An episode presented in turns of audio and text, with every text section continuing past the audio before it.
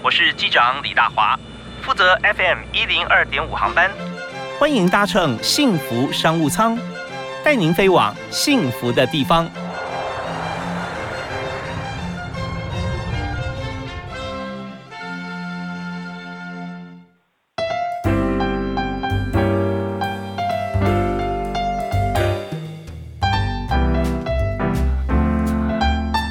听众朋友，大家好，非常欢迎您锁定 FM 一零二点五幸福电台幸福商务舱，我是李大华。每个礼拜一到礼拜五下午五点到六点，为您来介绍各行各业。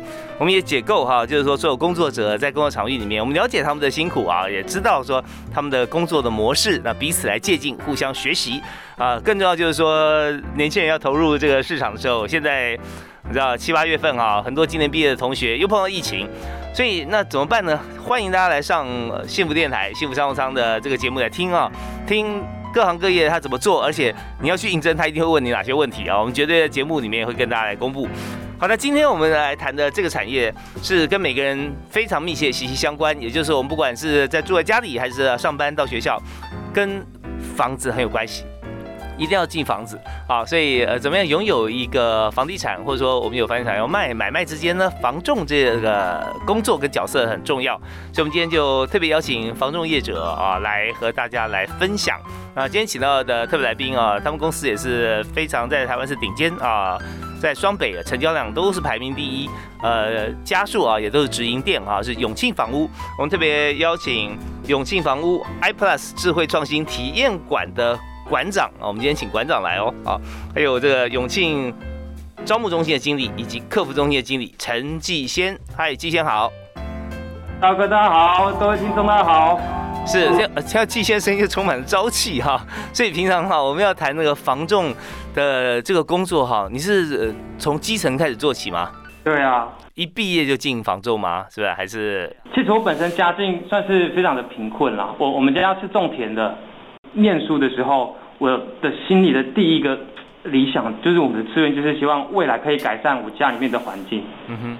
甚至我在大学时期，那时候打三份工，退伍之后呢，我那时候想法有两个。嗯哼。其实主要第一个，我是想说，哎，要如何能够创造高薪？嗯。当然，第一个就是创业。呀。那在创业这条路上。我要必须要先有资本，那我也没有什么背景，也没有办法去做什么贷款，所以这个部分我可能就打消念头了。加上它可能还会有风险存在。嗯哼。那当然第二个就是走上业务这条路了，因为大部分的业务可能你的收入都不会有天花板，你只要肯肯努力、肯付出，在业务性质里面肯都有机会赚赚到还不错的收入。是。所以也是因为这样，我就想，哎，那我就准备要往业务这个方向这边去走。对。那市场上业务又分这么多种，卖车的啦，卖保险的啦，卖这个直销的啦，医疗器材的啦，都有。我经过我研究之后，哎，我发现了一个特性，在业务性质的工作里头，大部分的工作者可能都会花时间在你的非工作时间上去处理公事，可能在你的八小时之外。在你的午休时间，在你晚上陪小孩的时间，嗯哼，都有可能会需客户有需要你服务的时候，业务性质的工作可能会花稍微比较多一点的时间在公务上面。那既然我都选择要做业务了，我都要花这么多时间了，我当然要找一个可能收入会是最高的业务的工作来做。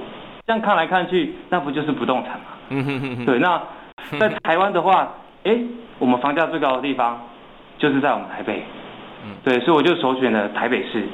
是。那当我选择上台台北这个这个乡村小孩对人生地不熟的情况下，哎，市场上这么多家中介，我是怎么选择的？那因为我那时候一开始在找房子的时候，哎，我完全没有头绪，我对这个台北完全不熟，然后对租金行情啊，该怎么该注意什么细节我都不知道。哎，我发现哎，永庆房屋竟然有租金补贴，而且还有保障底薪五万块。九个月，也是因为这样子，因缘机会我就进入了永庆房屋面试，也顺利进来永庆。OK，所以就是呃数字会说话了哦，一切引领你的就是数字概念。然后我们看到呃进入永庆的时候，但呃保障底薪啊五万块钱九个月，到现在还是有嘛？对啊，对啊，现在还是有。对，那其实这个最打动我的就是当我前面刚跟大华哥分享，我在分析啊业务性质工作的特性的时候，其实啊，在业务性质这个工作一直出现一个很矛盾的点。嗯，业务性质的工作许多都是没有底薪的，是底薪比较低的。但是呢，它却又是在你新人时期的时候，你的资源是最少的，没有成交机会的，你最没有办法去创造业绩的。所以它产生了一个冲突。就是大部分的业务性质的工作都会在你新人时期，你没薪水、没底薪，却又没有资源、没有成交机会，也让许多新人在这个时期就先阵亡了。可能前面的一年啊、两年，OK，在现在台湾。真的，你说做哪个产业哈，立刻你可以，呃，就是普遍性的哦。但你有很多像是高科技方面的产业，但你也一定要相当本质学能哈。那如果说一般性的话，以最高金额的这个销售业务来讲，那就是房屋哦，房屋。所以他在从这条路上走过了九年，那现在在永庆，呃，也几经转折，从第一线哈现场转到了总部啊，担任幕僚的主管。好，那我们稍后休息一下，回来哈，我们听首歌，回来。之后我们再谈一下，说好，那在这九个月的时间里面，哈，呃，怎么样能够让一位对于房地产完全陌生的房仲新秀能够留得下来，哈，而且第一年就可以年薪百万啊，这是你自己的故事，你也可以谈谈别人的故事，哈，在这个市场上。好，那第一首歌我们要请呃季先兄来谈，来选一首啊，你推荐一首歌给大家听，好不好？就来推荐一首《我的未来不是梦》好了。OK，蛮符合你的写照哈。OK，我们在今天我们就请这个大家一起来听这首歌啊，是由永庆房屋的这个客服中心以及招募中心的经理，同时也是现在啊 iPlus 智慧创新体验馆的馆长啊，推荐给大家的《我的未来不是梦》，张雨生。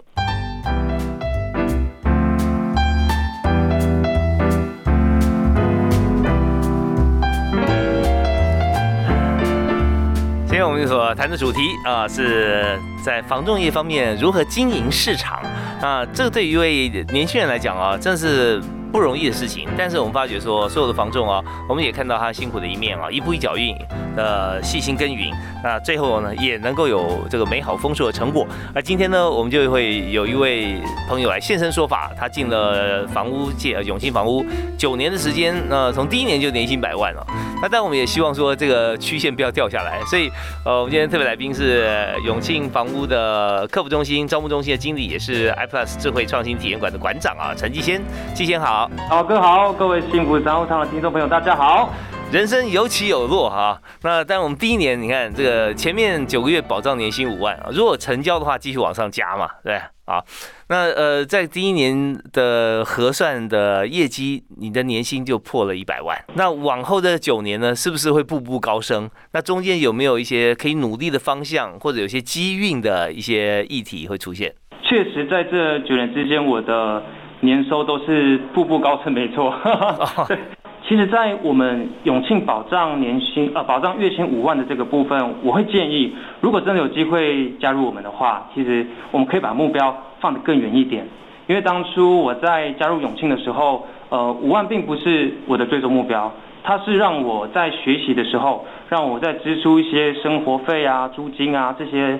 生活压力的时候，不要有负担，能够放心的去学习。那你一定要在九个月内跟紧公司的脚步，哦，跟紧公司的策略跟教育训练的脚步，能够越快成熟，越快变得专业，你有可能会在一年内有机会年薪破百万。哎，像平均来讲哈，就是说新人一年之内啊，大概从第几个月开始，逐渐会出现可以成交的像这样的记录？呃，其实像这个部分，我们统计来讲的话。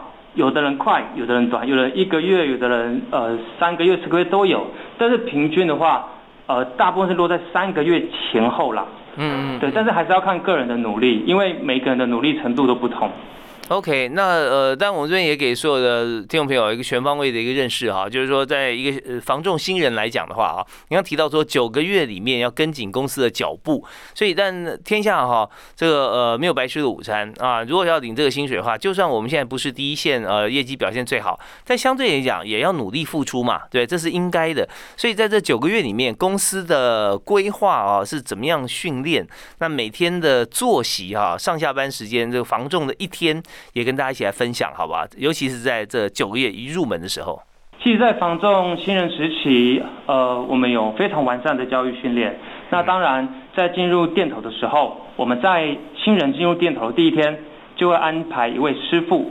好，因为我们公司有师徒制，我们是靠团队合作、团队共战的一间文化公司。嗯，那师傅会带领着你去接触你生活中所有会遇到的事情，所有的业务，从做中学。是，举个例子来讲。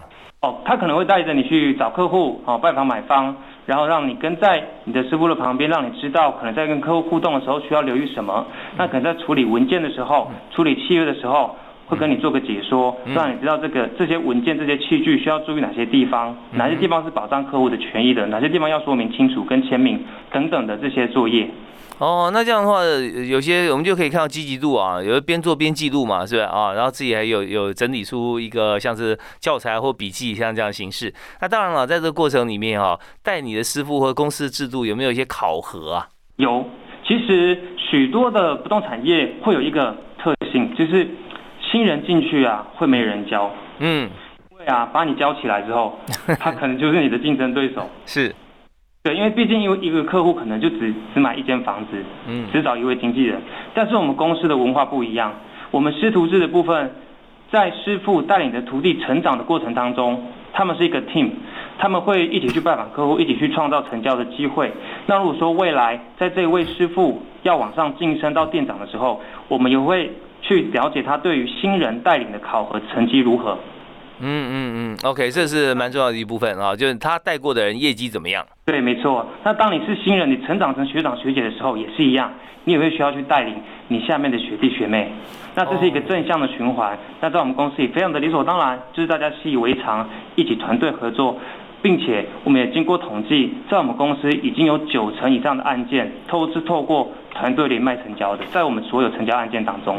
那我这边倒是询问一个一个呃话题啊，就是说现在尤其是呃我们在看房子的时候，我们都知道团队是很重要的，因为有有人带看，另外一位可能在底下帮你照顾你的车子啦啊或者这样，对，这总是有一些呃需要人多哈比较好做事。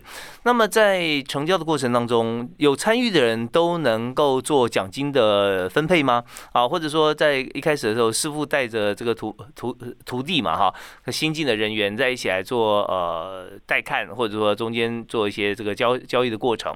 那在有参与的情况底下，什么样情况底下是可以互相来分享分润的？那什么样情况呢？就是徒弟就是属于学习者啊。那这边是怎么样来界定的？其实这个部分，也就因为我们有师徒制，嗯。再来加上在买卖房屋的过程当中，其实它并不像我们平常买菜、买饮料，银货两气，你付了钱，饮料就拿了。房子呢，一个买方你可能需要从一开始跟他接触，带他去看房子，看了好几间之后，他喜欢，他可能会付斡旋，斡旋呢可能会去跟屋主谈价格，可能也会谈个几次。跟屋主谈价格之后，可能有机会买卖双方碰面，碰面可能就会哎价格看有没有机会签约，签约之后呢？我们还要走用印、完税、办理过户跟交屋，这整个手续流程，呃，快一点一个月，久一点可能甚至一个半月甚至以上。那在每一个流程、每一个阶段，我们既然定定了师徒制的互助合作的这样的一个机制，我们就会有很明确的分润。当你的师傅跟徒弟。参与你参与你资源到哪一个阶段的时候，你的分润比例大概是怎么做分配的？我们都规定的非常的清楚，所以这个部分就不会有灰色地带，大家在共识上面也都会比较和乐。OK，所以哪怕是来上班第一天啊，认识呃就介绍师傅，师傅带着你，那经过了一个半月啊，就 cook 的几个 case，其中有一个成交了，那这位年轻的新人他也可以分润，只是比例上面的一个多寡啊来做，因为他也是出了一份力嘛，是不是这样子？没错，那随着新人的逐步成长，逐逐渐变得专业。当然，他参与的整个手续流程就会越来越多，一直到他能够独立完成一个案件之后。OK，好，那我们接下来哈，下一段我们要进入一个比较呃进阶的一个版本哈，来谈一下，就是说呃有三个方向。第一个方向就是说防重业的一天啊，我们要了解说这个工作的话，他每一天他一开始早上起来到收工啊，他中间做哪些事啊？那第二件事情就是说，呃新进人员是不是呃要介绍的时候，因为生活经验啦，或者说可或被信赖度啊，他所能能够经手的房产哈，不动产来讲，它是呃价位大概有没有区隔？好像说一亿五以上的啊，那大概它都会个呃由由谁来做做做经经手？那呃新人有没有机会？或者说新人他反而是用这个量数来取胜哈？那虽然是呃价格不是顶尖，但是呢它量数多的话，它也是不错。好，那第三个就是一位新的防防重人员哈，他要把它当做终身职业，他一定要学会哪三件事？好，我们是下个阶段来谈这三件事。好，好，休息啊，马上回来。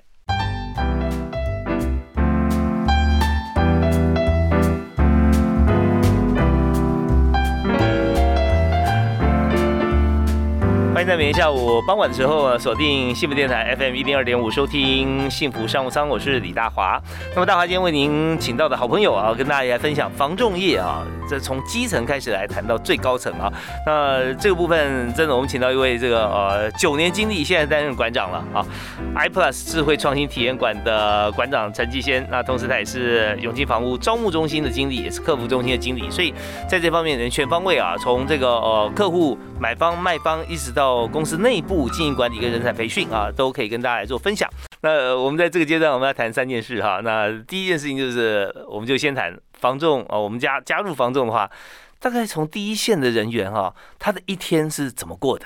呃，应该说业务性质的单位里头，其实最会最怕的就是你上班不知道要做什么事情。嗯嗯。那当然，我们公司经过三十几年的大数据去分析、去了解，我们甚至把我们的三十几年来的资料库，不管是屋主、买方、物件一些行程，我们结合游戏化，我们做了一个叫“永庆大联盟”的一个系统。嗯哼那这个系统是什么呢？它就是上班的时候，每天上班打开电脑，我要登录一个游戏画面，我会有我的角色。那这个角色他会告诉你，你今天要做什么事情，你要去解什么任务。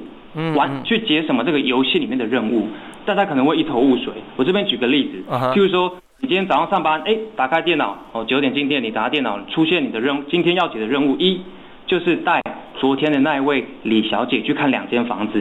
那如果达成这个任务呢，你可能能够获得哎我们的虚拟勇者币，可能会有两百枚、三百枚等等。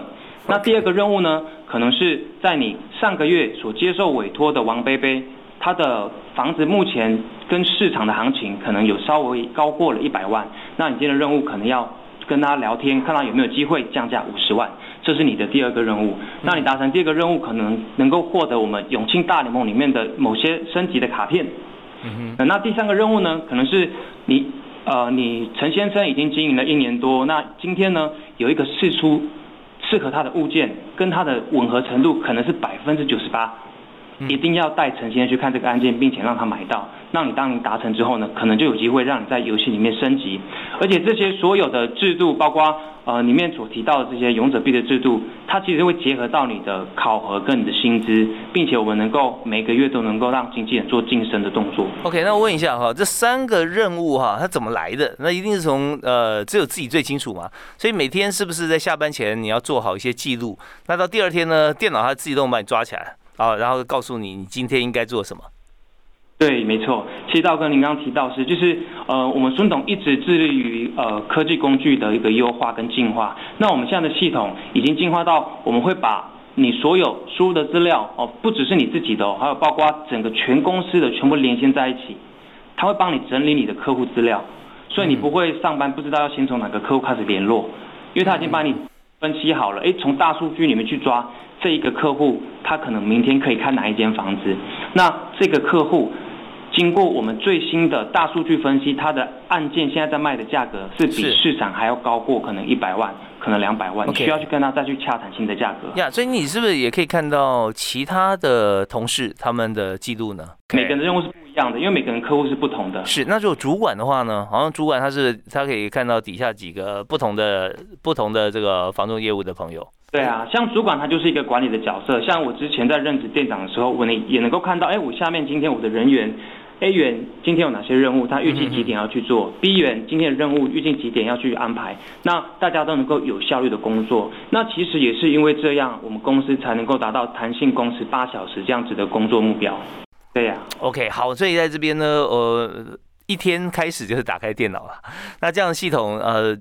算是永庆独独家的啊，其他的房仲不清楚它到底怎么做，但是永庆它就像有游戏化的一个平台啊，勇者币，勇者币的话，勇者币可以变现吗？哎，那我跟你讲到一个重点，勇者币啊，是我们永永庆的永，嗯嗯，它是在我们这个永庆大联盟里面，我们会有一个虚拟的我们的永庆的一个商场，那每个月会累积这个勇者币，那我们在我们的永庆的这个商场里面，你还可以用勇者币去买各式各样的商品，你可能会有礼券。可能会有呃餐券，嗯，可能会有一些住宿券，甚至可以让你的这个角色里面的虚拟装备升级，这些都可以。还有一些三 C 用品，一些 iPhone 相关，这不错了，也结合福利在一起了啊。好，那如果说今天我们要把这个房仲啊当做职职志哈，就是毕生的志业，从从零开始啊，一直要往上爬，那你觉得说呃，像对于这样子的工作者，不管是年轻人还是中途转业者哈？他一定要学会的三件事是什么？三件事，嗯，其实呃，大家可能上网 Google 都有非常多对于业务性质工作应该要具备的条件，不外乎你要很积极啊、很认真啊、很负责啊等等的。那我这边有一些个人，我就可能提出一些可能网络上大家比较不会去讨论，我自己观察到的。首先第一个，你必须要有化压力为动力的一个能力。业务性质的工作其实都一定会有压力，是。那当你遭遇到压力的时候，你必须要为你的压力找到一个疏解的方式。那每个人疏解压力方式不同，有人是跟知心好友聊天，有的人是运动，那有的人呢可能是去外面踏青看看风景。当你的工作性质是每天都会有压力，可是你却没有办法去把这些压力转换成动力的时候，你的工作就有可能会每况愈下。所以我觉得你要从事业务，其实不单是防重业啦。你要做业务性的工作，你就一定要具备把压力化为动力的一个，你要去想办法，嗯，你适合什么样的方式？你有可能结合你的兴趣也好，哦，结合你跟人相处的方式也好，OK，这是我个人的第一个第一件事，嗯，好，对，那至于说第二跟第三哈，还有就是到底房仲压力最大是来自哪里哈？我们稍后听段音乐回来继续访问今天特别来宾啊，永进房屋陈继先。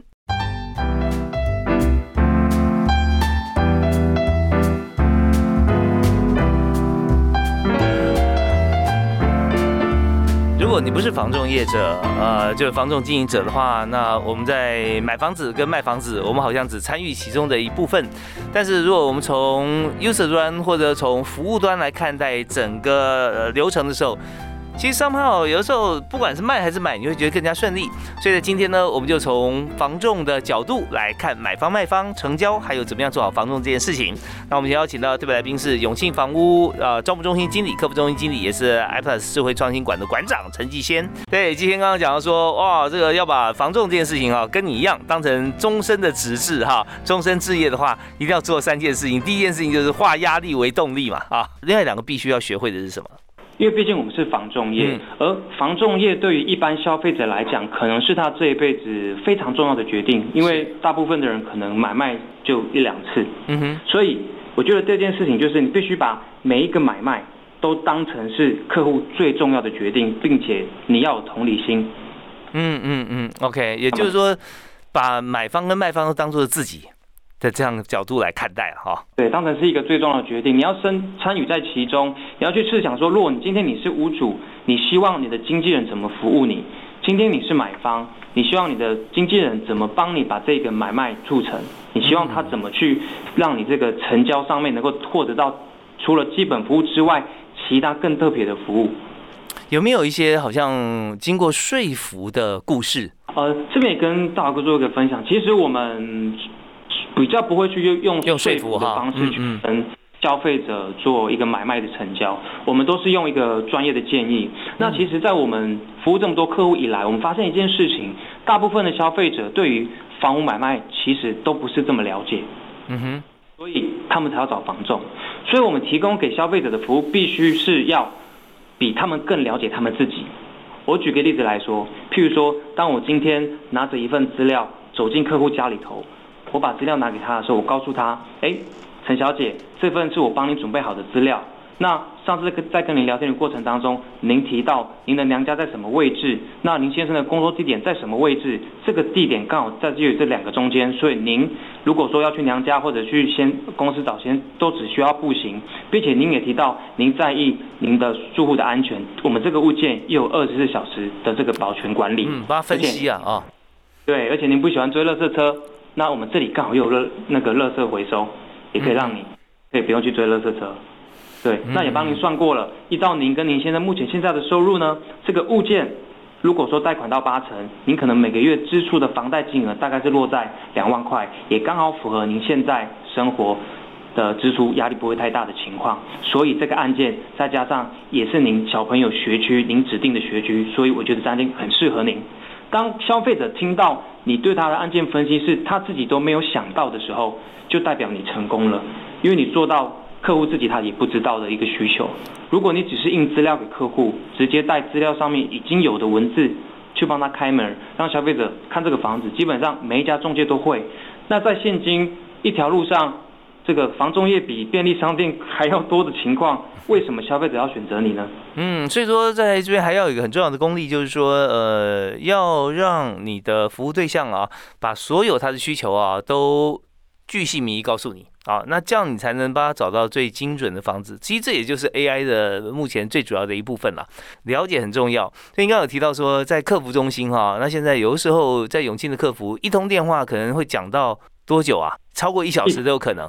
哦，其实客服的电话通常我们房中业通常会稍微比较长一点，主要是因为我们比较不会像其他的产业会有时间的限制。嗯，因为有的产业他们会固固定可能五分钟就会自动断线。但是我们觉得这样子对于消费者来说其实是比较不礼貌的。再来加上房仲业的形态，它的买卖交易的金额是非常大的。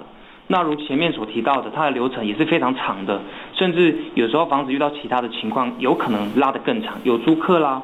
或者里面有其他贷款的问题啦，有可能又拉了三个月、半年才交的也都有，所以我们必须要非常有耐心的倾听消费者他的问题，并且去了解他的房子现在走到了哪一个流程，出现了什么样的问题，我们要怎么去协助他。OK，这是我们在客服中心的一个定位。有没有可能客服中心谈的具体的 case 就哎成交了，在客服中心里头？好，这部分倒是比较少，因为跟大华哥报告，我们客服中心这边主要是一个辅助一线成交的角色。嗯我们大部分帮客户去创造买卖成交，还是在我们散布在我们每一个街坊里面的店头。那当今天消费者打电话来客服中心，如果他有买卖需求，我们会先协助了解他的需求是什么，然后把这些资料详细的记载下来，并且呢，依照他的需求，帮他寻找一位适合他的经纪人。请经纪人主动跟这位客户联络，进行后续的服务。所以，这客服中心就是助攻的角色了啊，这也是非常重要。好，那第三件事情是什么呢？第三件事情呢，我个人觉得应该是各行各业可能也都非常需要，就是你的心态一定要保持正向以及正面。我很不喜欢抱怨，那我也很不喜欢跟容易抱怨的人一起相处、一起共事，因为今天不想浪费时间了。遇到很多的，像房中介也是。那房中介它的特性就是。因为买卖的交易总价比较高，嗯，所以有时候消费者给你的压力会比较大。那如果说你的心态没有维持在正向的话，你给客户的服务他会感受得到，你是负面的，或者是你对他的呃言辞是敷衍的，或者是你没有帮他认真的在处理这个买卖事宜。哎，应该应该好像房仲好很难会给人这样的印象啊，是？呃，我们家是不会啦。对，因为有有一定的教育训练嘛，哈，对，因为给如果如果给客户一些负面的感受的话，那很显然就是在成交机会没有了，哈，对，但是在过程里面，当然我我觉得这个抗压力很重要啦。如果说接受到哪些哪一部分压力，那直接转化没有转化就直接啊回应出去的话，那这样的话其实对于这个。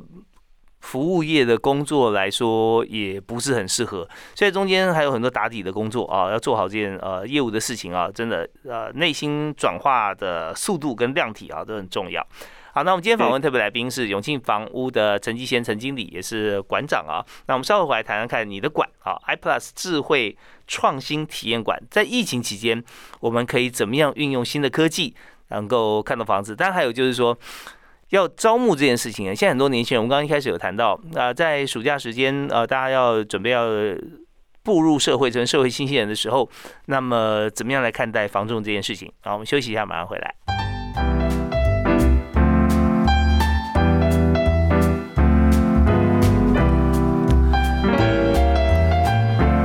现在幸福商务商女们分享的产业是房屋中介啊，我们特别邀请在呃台湾啊，算是量体啊。非常大，数一数二，尤其在双北啊，是成交量最大的一家房屋中介公司永庆房屋。那我们邀请永庆房屋的陈继先经理来分享。所以继先兄，是不是跟我们谈一下你的馆啊？这个创新体验馆，呃，它在目前这个世代哈，尤其在疫情期间扮演什么样的角色？其实我们这个呃创新体验馆，它当初董事长他的。呃，规划是它是一个科技工具的一个孵化器，一个孵化场所。嗯我们会在这个地方去做非常多的一些实验，那结合各种不同的数位的科技工具，都找最新的，然后跟一些厂商去做合作，去做讨论，去做结合，甚至是一些国外的厂商来了解现在消费者他们到底找房子。遇到了什么问题？我们该如何透过科技工具来解决现在消费者所遇到的问题，甚至增加这个看护的效率啊，缩短他们找房子的时间等等的。所以董事长才斥资了上亿元，打造了 iPlus 智慧创新体验馆。OK，那在这个体验馆里面，其实我们结合了非常多，包括像 MR、VR 和 AR 等等，包括我们最新的 XR。好，这些虚拟实境、扩增实境的这些科技工具，我们结合了看屋模式。我举个例子，譬如像我们的 VR 的部分，消费者可以进入到我们的体验馆，然后透过 VR，因为 VR 它是一个虚拟实境、身临其境的感受，你可以透过 VR，它未来是可以实现多人一起赏屋的一个概念。你会透过 VR 在房子里面走动，看这个房子的屋况。所以戴眼镜嘛，是吧？戴一个头罩式的眼镜。对，可能你人在台北市，你可以看我们新北市的案件。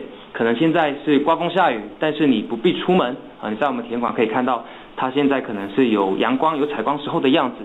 对，那你也可能在 VR 里面跟您的呃家人在异地里面一起出现，包括我们的经纪人在这个虚拟的。场域里面一起看房子，这是我们现在在做实验性阶段的。是是是，那现在如果在里面的话，以后如果说真的要大量的要输入很多的 data 在里面了啊，所有的房房屋屋况现在大家都要拍照或者用其他的方式，呃，三 D 的方式来拍摄。所以在现在如果还没有进入这个智慧体验馆里头，我们现在在网站上面都已经可以线上赏屋了嘛？对，没错。而且我们在最近疫情情况，我们又推出了专人导览的服务。包括我们的实境找房的服务，就是我们每个案件，我们会有专人导览，将这个案件从呃外面的大环境、中环境到房子室内的小环境，做非常详细的说明，让消费者在疫情期间呢不用出门，只要在家里透过手机，好或者透过电脑或者透过我们的 APP 就可以做专人导览的服务来看房子，那避免到我们是那专人导览是直接呃专人还是他已经已经设好在这个网站里面了？我们通过专业的摄影团队，然后请当然是在以以防疫的前提情况下，请专业的经纪人在这个房子的现场，从它外面的环境、影片这样子一进到这样开始介绍这个房子的情况跟需要注意的细节。OK，所以在这个过程里面啊，已经有透过像这样形式有达到成交了吗？有。我们非常多的案例都已经有达到成交了。哦，这倒是运用这个科技的方式哈，不断为自己的这个业绩来做精进啊。那那越越修会越成熟。最后我们还要谈一下人才，请教一下，在人才策略方面，我们有没有一个招募的时间啊？或者说呃，在今年哈或每一个年度哈，永庆啊或房仲要招新人的时候，有没有集中在什么时候？像我们招募一直都在持续当中，我们每周的话都会举办这个线上这个面试。因为疫情的关系，我们也考量到大家避免群聚，所以我们每周会有线上的面试在举行当中，并且经由我们的统计，我们每周有破百位的求职者在线上跟我们进行面试。那有没有我们的目标人数？说我们希望招募多少人进来？我们在今年下半年，我们的目标是三千人。哇，这蛮大的这个量体。光上个月，我们的展店就来到了九间店。直营的部分，双北是直营部分。好，那当然我们也想知道说，在新人招募进来啊，但呃有这个底薪的保障，五万块钱月薪，然后保障九个月嘛。这一方面啊，这彼此都有一个很好的一个磨合或尝试的机会，但总是要筛选。所以你先提一下，如果是在线上面试，你会问他哪三个问题？呃，大部分我们的面试，我们永庆面试都会跟呃求职者闲聊，我们会先像聊天的方式了解他的个性，他是怎么样的人。那如果说真的要问他三个问题的话，我们可能会先请他第一个简单的做自我介绍。我相信这个应该应该可能其他产业也会做了，但是嗯，从一个人的自我介绍可以看得出很多地方。第一个，你对这个面试有没有做准备？嗯哼。个你的表达能力好不好？嗯。第三个，当你在跟一个人你不认识的人在介绍你自己的时候，你给人的感觉是不是舒服的？嗯哼。对，所以其实从自我介绍可以察觉这三个三个特质，这是我第一个会问的。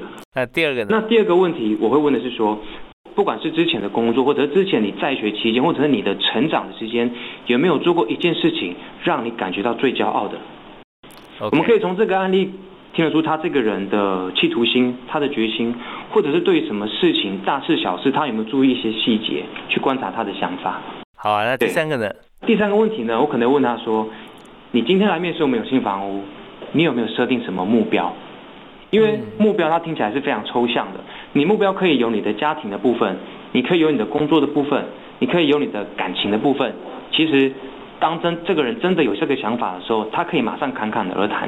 OK，那今天在我们节目现场，我们邀请的是永庆房屋的经理陈继先啊，也是智慧创新体验馆的馆长。那馆长有没有一个座右铭，最后送给大家？就是我们公司的金句，我真的觉得非常的棒。嗯，我们公司的金句叫做“先诚实再成交”。其实我们常常发生可能会有会有一些呃消费的一些误会、一些误解，都是可能在你跟消费者在介绍物件的时候，在买卖交易的过程当中你没有诚实。那我们公司这三十几年一直秉持这样的信念在帮客户服务，所以才有机会走到现在这样子的规模。嗯哼，OK。好，我们呃先诚实再成交。我们是发常常发觉哈，越远大目标啊是越基本的。你这句话呢，你跟五岁或者说小学三年级的同学讲说先诚实再成交，他就觉得那当然当然呢，那不然不然怎样呢？但是你跟三十岁的朋友来分享的时候，他肯定要考虑一下啊。